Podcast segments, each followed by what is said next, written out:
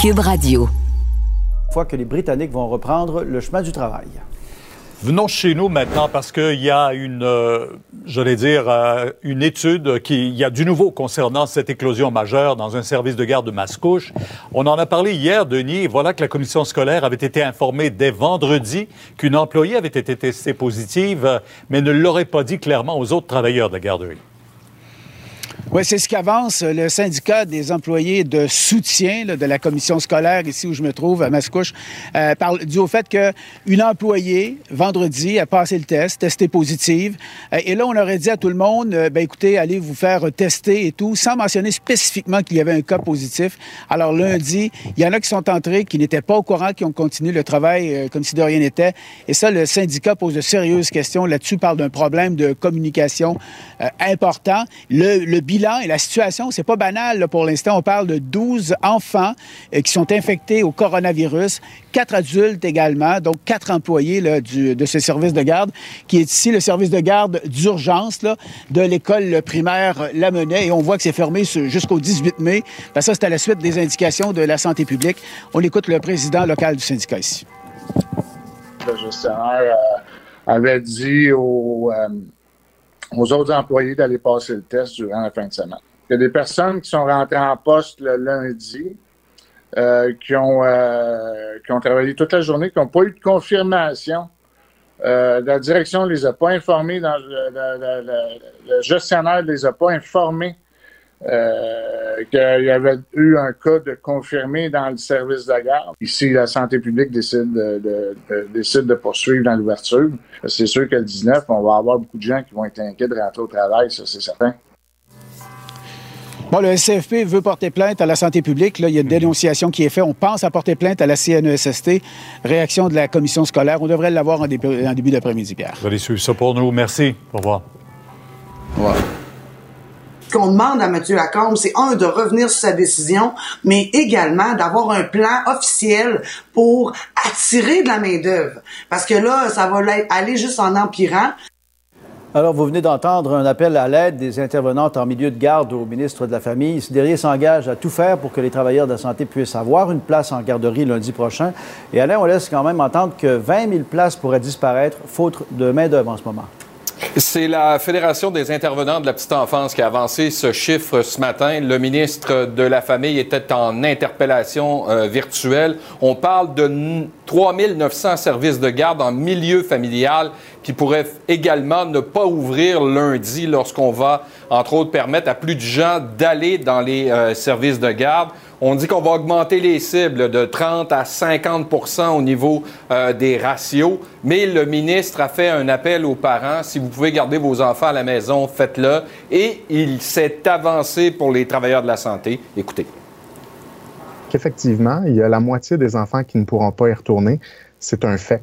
Donc, il faut vivre avec ça parce qu'on a une situation exceptionnelle. Je le répète, l'alternative, c'est de ne pas ouvrir.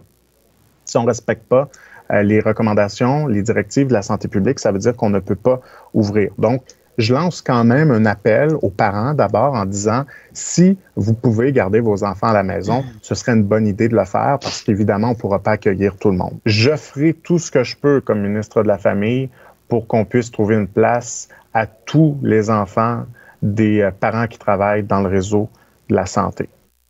Et puis, Alain, le gouvernement va payer pour les frais de garde jusqu'en juin, mais après, les parents devront payer. Oui, il y avait euh, une petite erreur de communication et le ministre l'a reconnu. Là, on paye jusqu'en juin. Après ça, ce sera à la charge des parents et ça va coûter relativement cher au gouvernement. Écoutez.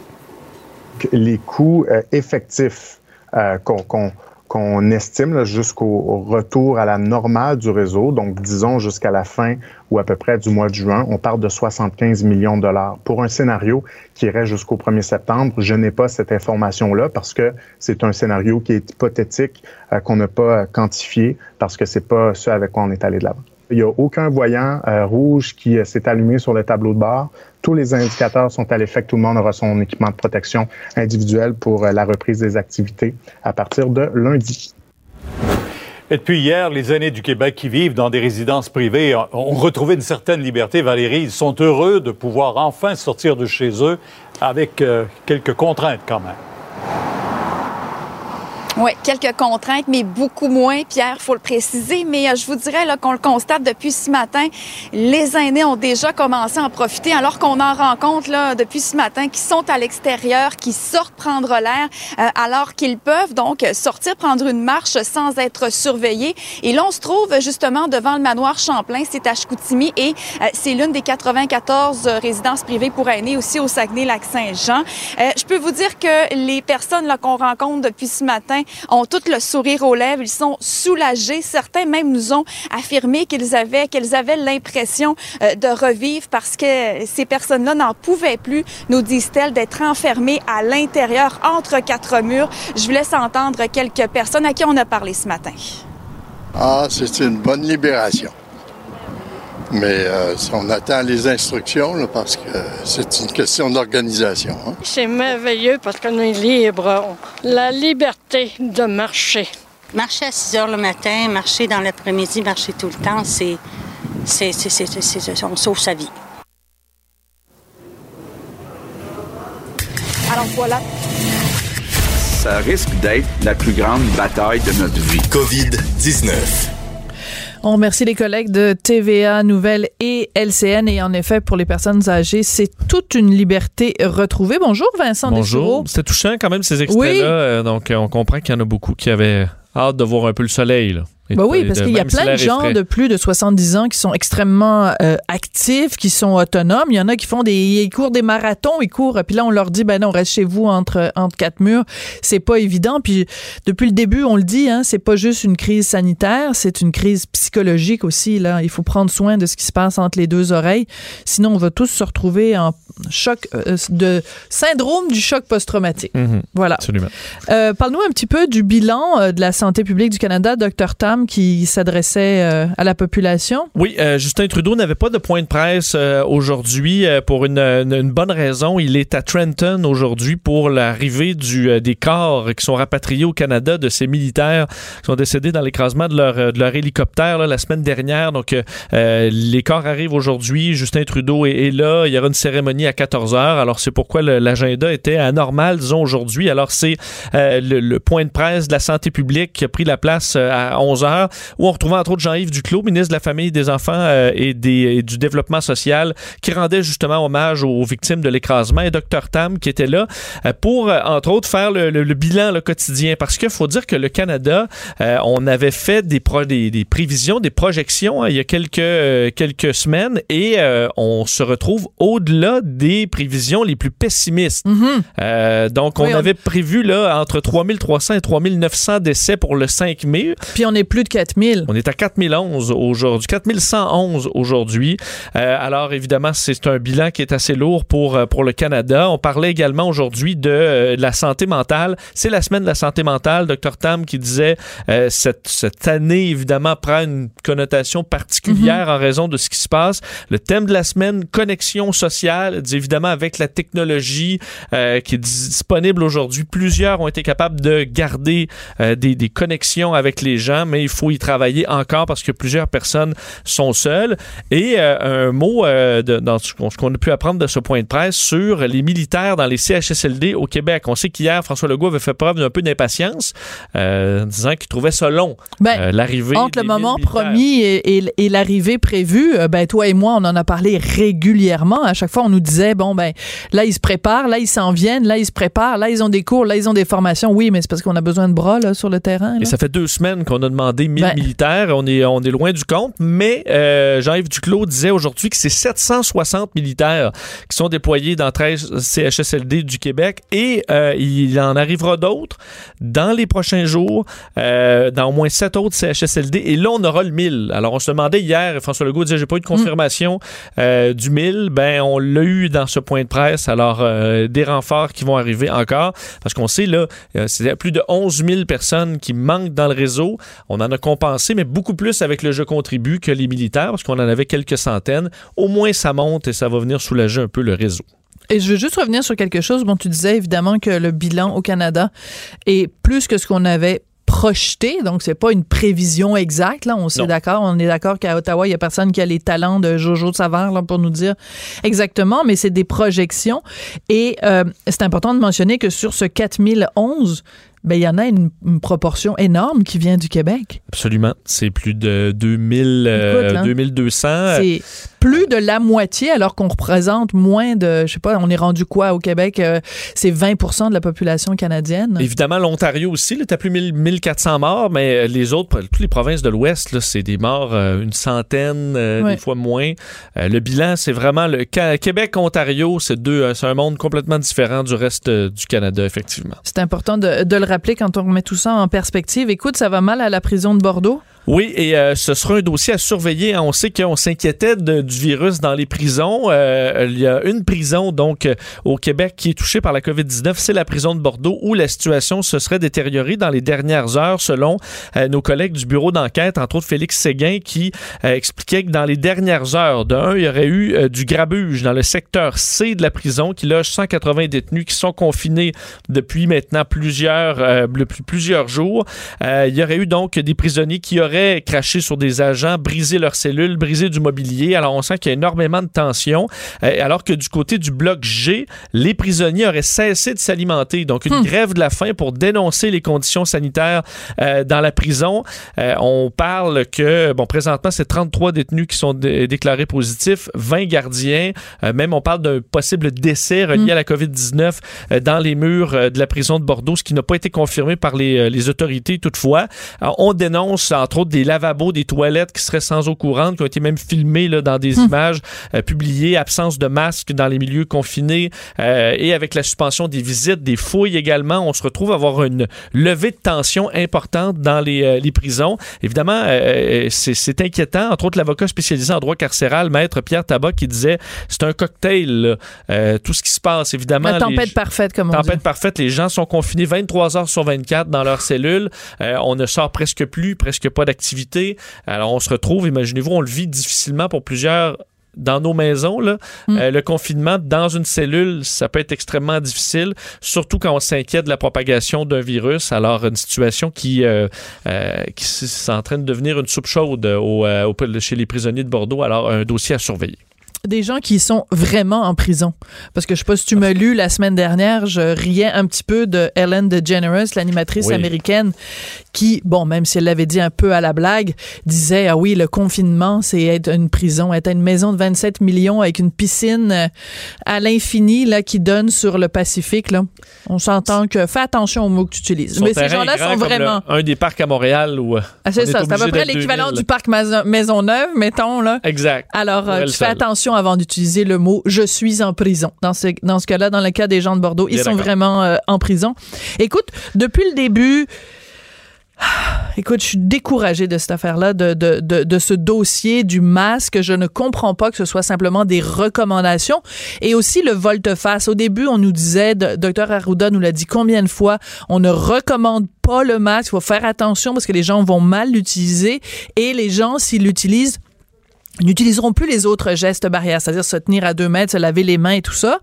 Puis là, maintenant, on nous dit, ben non, on vous le recommande, mais je suis de fait d'accord. L'opposition à Montréal qui exige le masque obligatoire, c'est la seule façon, selon moi, qui ne suis pas une experte, c'est la seule façon dont on va s'en sortir. On voit dans beaucoup de pays, évidemment, euh, ah. où effectivement le masque devient de plus en plus obligatoire, en commençant par les transports en commun. C'est le cas euh, en Allemagne, en Italie, dans la plupart des pays d'Europe, euh, dans les villes comme Mexico, comme San Francisco également. Le parti d'opposition municipale Ensemble Montréal, dirigé par Lionel Pérez, qui demande à la ville de Montréal d'obliger le port du masque dans les transports en commun, au minimum, euh, disant que c'est la façon dont on pourra protéger les gens. en disant si on veut, on veut un déconfinement en évitant à tout prix l'éclosion d'une deuxième vague, il faut mettre toutes les chances de notre côté, faire en sorte que les personnes asymptomatiques ne puissent propager le virus lorsqu'elles utilisent le transport en commun.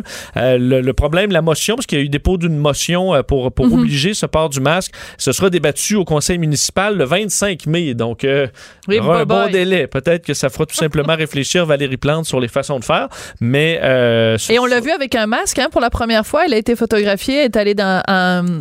Je ne sais pas, j'ai vu ça passer. Très joli masque, là, d'ailleurs, euh, assorti à sa robe. Bon. On n'est pas, pas, obligé d'être assorti, il faut le dire. Non, non, je, mais non, mais tu sais, je suis une fille quand même, Vincent, excuse-moi, là, d'avoir des préoccupations. Euh, non, mais non, parce qu'elle est toujours élégante, donc son masque était associé à la couleur, comme Geneviève Borne, tu sais, il y en a plusieurs personnes euh, au Québec qui sont vraiment des, des fashionistas et qui assortissent leur masque à, leur, à leurs vêtements. Parce que présentement, pour essayer d'en commander, euh, tu prends la couleur qui, qui, est disponible, mais après, dans les prochaines semaines, prochains mois, si ça devient une habitude, on pourra s'en trouver des plus élégants, là. Oui, tout à fait. L'important, c'est d'en porter un, mais je trouvais que c'était quand même symbolique pour la première fois qu'on voyait, euh, en tout cas, moi, à ma connaissance, c'était la première fois qu'on voyait Valérie Plante avec un masque euh, sur le visage. Écoute, prends un petit moment quand même pour nous parler des Snowbirds parce que ça intéresse tout le monde. Oui, c'est une mission euh, particulière pour l'équipe de démonstration aérienne des forces canadiennes. Il faut dire qu'ils ont annulé, en fait, les, spectacles aériens n'ont pas lieu, évidemment, cet été. Donc, l'équipe s'est donné, la, fait, a lancé l'opération Inspiration. Ils vont survoler la plupart des grandes villes canadiennes euh, d'ici les prochaines semaines. Ils ont commencé par les maritimes et aujourd'hui, ils entrent pour la première fois sur le territoire québécois et je vous en parle parce que ce sera assurément suivi. Euh, on peut pas penser, moi j'ai des, yeux d'enfant encore par rapport à ça, mais je pense que les, les, familles euh, sortir à l'extérieur sur leur balcon, leur terrain pour regarder ces avions qui vont survoler les grandes villes en, en, support au personnel médical. Il faut, faut, faut, faut, rappeler que c'est ça l'objectif. commence donc leur survol du Québec. Évidemment, ça peut toujours changer selon les conditions météo, mais ils ont décollé de Moncton euh, dans les dernières minutes et vont survoler Rimouski à 14h50, Rivière-du-Loup vers les 15h et Saguenay vers 15h30. on peut penser que Québec va suivre dans, le courant de la semaine. Possiblement, ben, ben, Montréal va arriver aussi, mais euh, je vais vous garder informé de, cet horaire quotidien qui change. Euh, les Snowbirds qui publient à peu près tous les jours leur plan pour le lendemain, mais ça peut varier selon la météo. Et assurément, je voyais les images aux États-Unis, les équipes de démonstration qui font ça, les Thunderbirds mhm. et les Blue Angels, et on voit les, le personnel médical qui a la possibilité de sortir à l'extérieur. Ah. Ils ont les larmes, les larmes leur coulent. Ah oui. Parce que c'est un des rares moments où d'émerveillement, disons, dans une. Oui, puis on leur rend hommage de la, de la plus belle des façons. Là. Et euh, pour ça, parce qu'il y a toujours des critiques à dire, ben écoutez, pourquoi on dépense pour euh, de, l'essence. Oui, mais l'essence coûte tellement pas cher. Ça coûte pas cher. Et c'est surtout qu'il faut rappeler, c'est des pilotes militaires qui ont, qui doivent faire des heures. Alors, c'est des heures qui ah, ben, seraient de toute façon euh, fait dans l'entraînement dans le Grand Nord. Alors, au moins, ça permet d'être vu par les Canadiens et qu'on profite de ces heures de vol qui sont de toute façon obligatoires pour les pilotes. Donc, euh, c'est pas une, perte d'argent euh, pour la, société. On pourra en profiter. Euh, évidemment, il rappelle qu'on ne doit pas se regrouper ben non. Euh, c'est dans le ciel, alors vous pouvez rester chez vous, euh, sortir sur le balcon. C'est pas comme euh, quand vous allez à Mirabel voir le gros, gros, l'Antonov, là. c'est ça. Le plus gros avion du monde se déposer, là. Ça va être facile, oui. Oui, les champions de classe mondiale. voilà. Comme ils disent dans le film, hein? Merci beaucoup, Vincent Dessureau. On va te retrouver à différents moments pendant la programmation. Restez là parce qu'après la pause, je parle avec cette jeune fille qui est vraiment la coqueluche en ce moment. Tout le monde parle d'elle. Elle a seulement 18 ans. Elle a décidé d'aller offrir son aide et d'aller travailler de nuit en plus dans un CHSLD. Elle s'appelle Samuel Vézina, c'est mon invité après la pause. On n'est pas obligé d'être d'accord. Joignez-vous à la discussion. Appelez ou textez. 187 Cube Radio. 1877 827 2346. Alors, vous connaissez Superman, vous connaissez Batman, vous connaissez Iron Man, vous connaissez euh, des noms de plein de super-héros, mais tous les super-héros ne portent pas des capes. Parfois, ils portent euh, simplement un masque médical et une blouse et ils travaillent dans des CHSLD. Et c'est d'autant plus, ce sont d'autant plus des héros quand on considère l'âge qu'ils ont. Alors, ma prochaine invitée, c'est vraiment mon héroïne de la semaine. Là, je lui donne vraiment l'étoile du match. Pas juste la semaine, je pense du mois. Elle s'appelle Samuel Vézina. Elle a seulement 10 18 ans et elle a décidé euh, de son propre euh, de sa propre initiative d'aller travailler de nuit dans un CHSLD. Bonjour mademoiselle Vizina, comment allez-vous? Bonjour, bien vous? Ben écoutez, ça va très bien, surtout quand je vois euh, de la belle jeunesse comme vous qui euh, allez travailler dans un CHSLD. D'abord, on va commencer par le début. Qu'est-ce qui vous a donné l'idée d'aller travailler dans un CHSLD alors que vous auriez pu rester à la maison puis jouer aux jeux vidéo? Euh, ouais, euh, ben, premièrement, je suis une personne très active, puis pour mes parents, c'est important que je travaille. Donc, euh, j'ai essayé, ben, en fait, j'étais pas, j'avais pas envie de travailler dans une épicerie. J'étais un peu tannée de faire ça. Puis mon amie, euh, elle a travaillé dans un CHSLD, puis elle me dit, essaye-toi, t'as rien à perdre, surtout en ce moment pendant la pandémie, il engage énormément de monde. Je suis sûre que tu vas être prise. Fait que je les ai contactés. Puis euh, j'ai spécialisé que j'aimerais vraiment ça travailler de nuit, vu que c'est plus calme, puis euh, on a plus le temps d'être avec eux. Puis j'ai été prise, j'ai suivi mes formations, puis après ça, je suis allée sur le terrain. Alors, dans quel CHSLD vous travaillez, Samuel? Euh, je travaille à, au début, j'étais à Boucherville, puis après ça, ils m'ont transféré à Varennes. Et vous travaillez, donc c'est intéressant parce que vous avez demandé spécifiquement à travailler de nuit. On comprend que vous vouliez passer plus de temps euh, avec les gens. En même temps, travailler de nuit quand on a 18 ans, c'est pas, pas évident pour la santé. Vous devez être complètement fatigué pendant la journée. Euh, honnêtement, euh, la, première nuit que j'ai faite a été plus dure, c'est sûr. Mais après ça, j'ai pris mon beat, j'ai commencé à avoir mes heures, mes heures de sommeil. Puis ma mère, euh, elle me réveille pour euh, que je reste un peu pendant la journée réveillée, c'est pour pas que je, je vive que dans le noir. Là. Ouais. Alors, parlez-moi de votre, votre expérience parce que vous avez partagé euh, euh, des, des réflexions sur, euh, sur Facebook, sur les médias sociaux. Et depuis, ben, le Québec au complet a découvert euh, votre histoire et beaucoup de gens ont été très émus. Je pense, par exemple, vous étiez récemment avec Gino Chouinard, puis vous avez réussi à faire pleurer Gino. ouais, ça m'a étonné. C'est moi je le voyais pas pleurer en fait quand on est en interview en FaceTime, on voit que du noir. Fait que moi j'étais je savais pas. Puis là je monte en haut, mes parents ils disent ben mon dieu, t'as réussi à faire pleurer Gino, fait que je trouvais ça assez euh, j'ai vraiment pas réalisé là mais ouais, ça m'a beaucoup touché puis j'ai eu tellement de beaux témoignages à la part des préposés ou de n'importe qui par rapport à ce que leurs parents sont en CHSLD puis vraiment ça m'a vraiment euh, touché euh, tout ce qu'il y avait là. Mais c'est très touchant, en effet, parce que, bon, euh, vous, vous avez trouvé une façon vraiment d'en parler en montrant, parce que de ces temps-ci, on ne voit que le côté négatif de ce qui se passe, des histoires d'horreur, et il y en a en CHSLD, mais vous, vous avez réussi à trouver le côté positif du travail dans un CHSLD.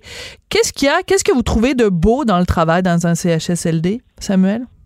Euh, le rapport humain, c'est ce que je trouve qu'il y a de le plus de plus beau dans un CHSLD, que ce soit avec les résidents, que ce soit le travail d'équipe avec les préposés. Euh, surtout en étant aide de service, on est tout le temps jumelé avec une préposée ou plusieurs. Puis euh, c'est ça qui est beau, c'est dans le fond de s'entraider, d'aider les gens à aller mieux. Puis moi, honnêtement, euh, le travail que les préposés font, euh, ça, ça me fait capoter. Là. Ils sont jamais tannés, ils sont jamais à bout, ils sont jamais fatigués. Ils font leur job, ils aiment ce qu'ils font. Puis nous, ça nous montre l'exemple, puis ça fait en sorte que je vois les choses autant avec euh, euh, ben, du bonheur, dans le fond. Est-ce que quand vous vous côtoyez comme ça des préposés aux bénéficiaires, est-ce que ça vous fait réfléchir à ce que vous voulez faire pour le reste de votre vie? Je sais à 18 ans des fois on a déjà pris des décisions de carrière, je sais pas si dans votre cas c'était déjà fait. Est-ce que c'est une option que vous pourriez envisager ou travailler dans le domaine de la santé euh, quand vous allez avoir fini vos études?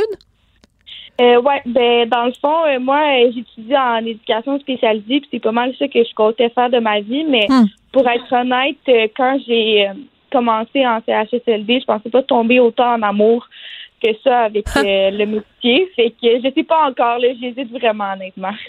tomber en amour avec le métier en CHSLD, c'est vraiment, euh, vraiment surprenant. Puis en même temps, c'est très réjouissant de voir que ça vous touche euh, à ce point-là. Vous nous dites que vous êtes aide de service, donc vous aidez les préposés aux bénéficiaires dans leurs tâches. Je vous demanderais de nous dire, c'est quoi la tâche que vous trouvez la plus facile et la tâche la plus difficile? Euh, la tâche que je trouve la plus facile, c'est d'entrer en contact avec les résidents. C'est ça que je trouve le, le plus facile. Puis euh, la tâche que je trouve le plus difficile, mon Dieu, on m'avait pas encore posé euh, cette question-là. Mais euh, ce que je trouve le plus difficile, en fait, ouais, c'est de voir les résidents un peu, ben, en fait, tristes. En ce moment, surtout, ils peuvent pas sortir, puis on, les fait, on leur fait des marches. Là, je veux dire, ils sont pas tout le temps dans leur chambre assis à rien faire. Là, on essaie le plus possible qu'ils bougent, mais de, de les voir tristes de pas voir leur famille. J'ai beaucoup de résidents qui me montrent des photos de leurs enfants, de leurs petits enfants, puis qui ont de la peine de pas les voir. Puis ça, c'est ce que je trouve qui est le plus difficile. De vivre avec cette, là, euh, cette détresse-là, de voir la détresse chez les personnes âgées? Ouais. Ben, la détresse, dans le fond, qu'en ce moment, ils peuvent pas voir leur famille. Tu sais, j'ai une madame qui, elle, euh, son mari venait la, nour- ben, la, la nourrir chaque jour. Dans le fond, c'est lui qui lui donnait son dîner. Puis que là, ben, il puisse plus venir. ça me faisait de la peine au début pour elle, mais c'est une, super dame, puis elle a vraiment compris, puis on lui a expliqué, puis maintenant, elle a sa préposée aux bénéficiaires habituels qui vient. Tu sais, c'est juste de trouver des solutions pour essayer de les divertir le plus possible, puis qu'ils soient bien dans leur environnement. Là. Oui. Qu'est-ce que vous voudriez dire aux gens qui ont le même âge que vous, qui ont 18 ans et qui euh, sont, euh, ben, eux, envisagent leur été en se disant, ben moi cet été, euh, je vais rien faire, là, je vais prendre l'argent du gouvernement, puis je vais euh, rester chez nous à rien faire. Qu'est-ce que vous voudriez leur dire par rapport à ce que vous, vous vivez en CHSLD? ben, je voudrais leur dire que c'est vraiment correct qu'ils aient pris cette décision-là si jamais par rapport ils ont des problèmes de santé ou que ça peut être dangereux pour eux mais de pouvoir essayer. De juste, tu sais, on a il y a tellement de demandes d'aide de service que, à la limite, même s'ils essayent puis ils se rendent compte qu'ils n'aiment pas ça, ben, au moins ils vont l'avoir fait. Mais de mm. juste essayer, c'est une tellement belle expérience de vie puis ils vont ressortir de, de ce milieu de travail-là tellement grandi pour le restant puis ils vont revenir surtout avec des souvenirs qui, mm. qui vont les habiter toute leur vie, là. C'est tellement bien. vous êtes vraiment une bonne, euh, une bonne porte-parole. Vous donnez quasiment le goût à tout le monde d'aller travailler en CHSLD. Écoutez, Samuel, euh, c'est sûr, je, je, le répète depuis le début, vous avez seulement 18 ans. Puis quand on a 18 ans, euh, bon, on sait qu'on est mortel, évidemment, mais on n'est pas confronté à la mort au quotidien, surtout dans les sociétés dans lesquelles on vit. Qu'est-ce que ça vous mm-hmm. fait de côtoyer justement des gens comme ça qui sont plus près de la fin de la vie que, que du début? Euh, ouais, ben au début, j'ai eu beaucoup de la misère. C'est euh, de devoir les accompagner là-dedans. Puis euh, c'est sûr que c'est dur pour le moral, mais par chance, j'ai vraiment une super belle famille puis des super bons amis. Hmm. Puis quand je revenais de travailler, puis que ça m'est arrivé de revenir de travailler puis de pleurer parce que justement ça me faisait de la peine ce qui arrivait, ben que une personne décède ou peu importe. Puis euh, ils m'ont vraiment dit que dans le fond, il fallait que je vois le côté positif de ça parce que j'ai de la chance d'être là pendant leur dernier moment, puis de mm. les accompagner. Au dernier souffle, ben je suis là, puis je suis avec eux, puis je les laisserai pas seuls. Puis c'était ça aussi mon message par rapport aussi à la dame de 103 ans, c'est que je la laisserai pas seule, puis je veux pas laisser un résident seul là-dedans. C'est important qu'il soit accompagné, puis que, fait que je réalise juste que dans le fond, j'ai de la chance d'être une des dernières personnes à être avec eux. Là. Oui, puis ça va être euh, ça va être des moments importants. Donc, euh, depuis que vous avez commencé à travailler euh, dans ce CHSLD ou dans les deux où vous avez travaillé, il y a, y a combien de personnes qui sont décédées que vous avez vues ou dont vous avez entendu dire qu'elles étaient décédées depuis que vous travaillez là? Il y a une personne à Boucherville, à ce que je me souvienne. Il n'y en a pas à Varennes, mais c'est une dame que j'avais nourrie le matin. Puis hmm.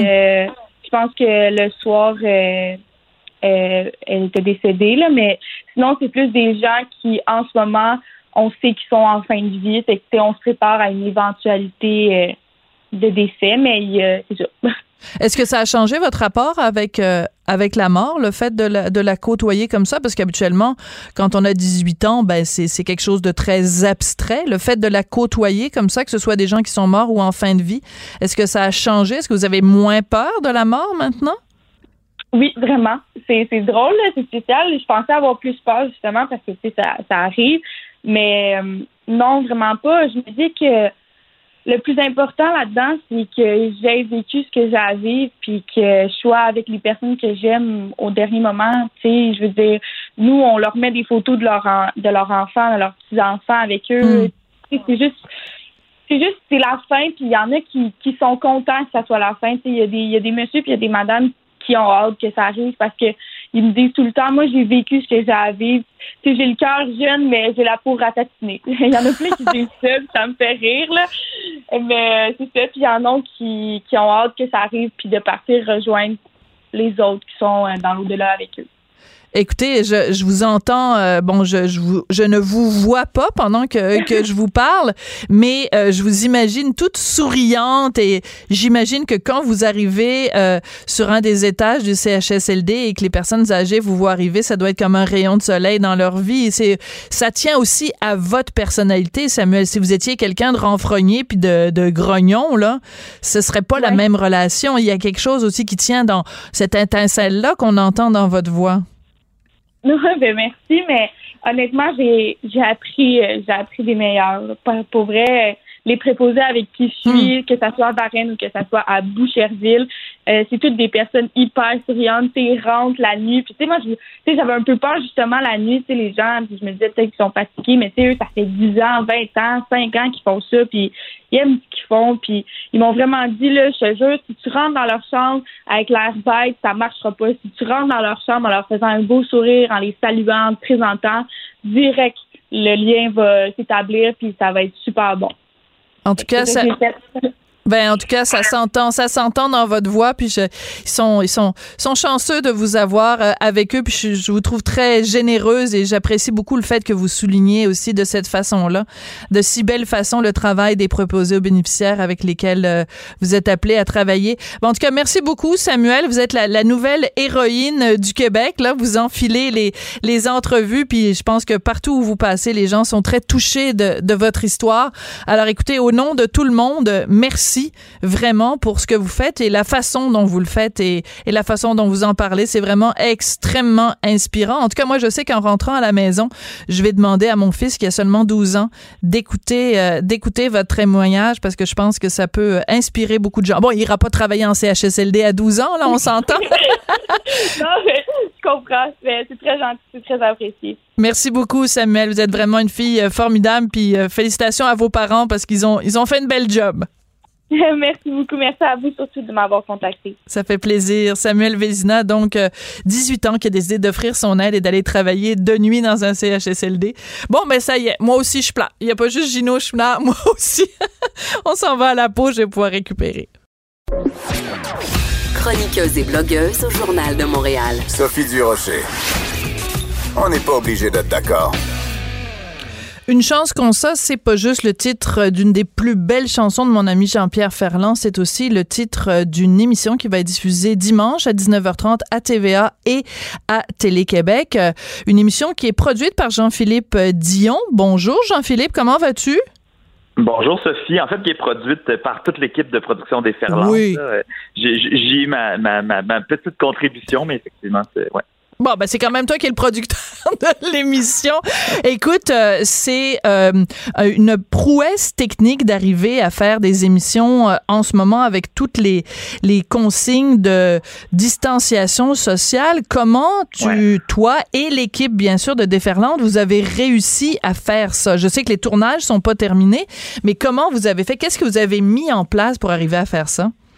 Mais ce qui était très complexe au départ, en fait, c'est qu'il n'y a pas de cahier de charge qui existe encore hein, sur comment produire une émission de télé dans le contexte actuel.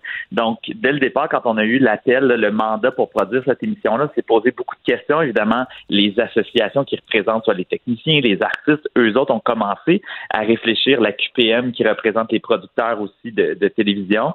Donc, on, on a travaillé avec eux conjointement pour avancer tout ça avec la direction de la santé publique aussi. Donc, ce qu'on savait, par exemple, c'est qu'un artiste de 70 ans ne pouvait pas se déplacer sur un plateau de télé, évidemment. Donc, il devait rester confiné à la maison. Donc, on a dû faire des tournages, par exemple, avec euh, Ginette Renault, où on a installé un pied de micro désinfecté avec un micro à deux mètres de sa porte d'entrée. Donc, au moment convenu, Ginette a tout simplement ouvert la porte elle s'est mise à chanter Non. près sur son euh, sur son paillasson avec le micro qui est là. Mais c'est magnifique parce qu'en même temps, elle chante Ginette dans l'émission une nouvelle chanson où elle parle d'une femme seule chez elle. Incroyable. Donc, la voir comme ça devant sa maison, c'est super touchant. Euh, après ça, sur le plateau de tournage, ben, il y avait là beaucoup, beaucoup de mesures très, très strictes. Donc, euh, par exemple, il fallait à la- à l'arrivée de chacune des personnes invitées, il fallait donc avoir un questionnaire. Donc, le même questionnaire qu'on se fait poser quand on va chez Jean Coutu en ce moment. Euh, on a évidemment donné des gants aux gens, des masques, des lunettes de protection. Il y avait des, un nombre extrêmement limité de personnes qui avaient accès au plateau. Donc, évidemment, pas de gérant, d'accompagnateur pour les artistes invités. Sur le plateau même, c'était le port du masque obligatoire. Donc, tous les techniciens, moi compris, on avait tous un masque tout au long des deux journées de tournage. Euh, il y avait des équipes qui n'avaient pas le droit de, de se déplacer dans le studio. Donc, par exemple, l'équipe de réalisation qui était dans le mobile vidéo n'avait pas le droit d'aller sur le plateau. L'équipe de production dans le bureau n'avait pas le droit d'aller sur le plateau Wow. ou dans le mobile de réalisation. Donc, c'était vraiment tout un casse-tête euh, d'organisation. Puis sur les lieux de tournage en extérieur, ben, c'était un maximum de cinq personnes qui pouvaient être là souvent, on avait la surveillance de la police aussi avec nous. La police, la police est-elle ah pour pour éloigner les gens, j'imagine, pour pas qu'il y ait des, des gens du public qui se rapprochent.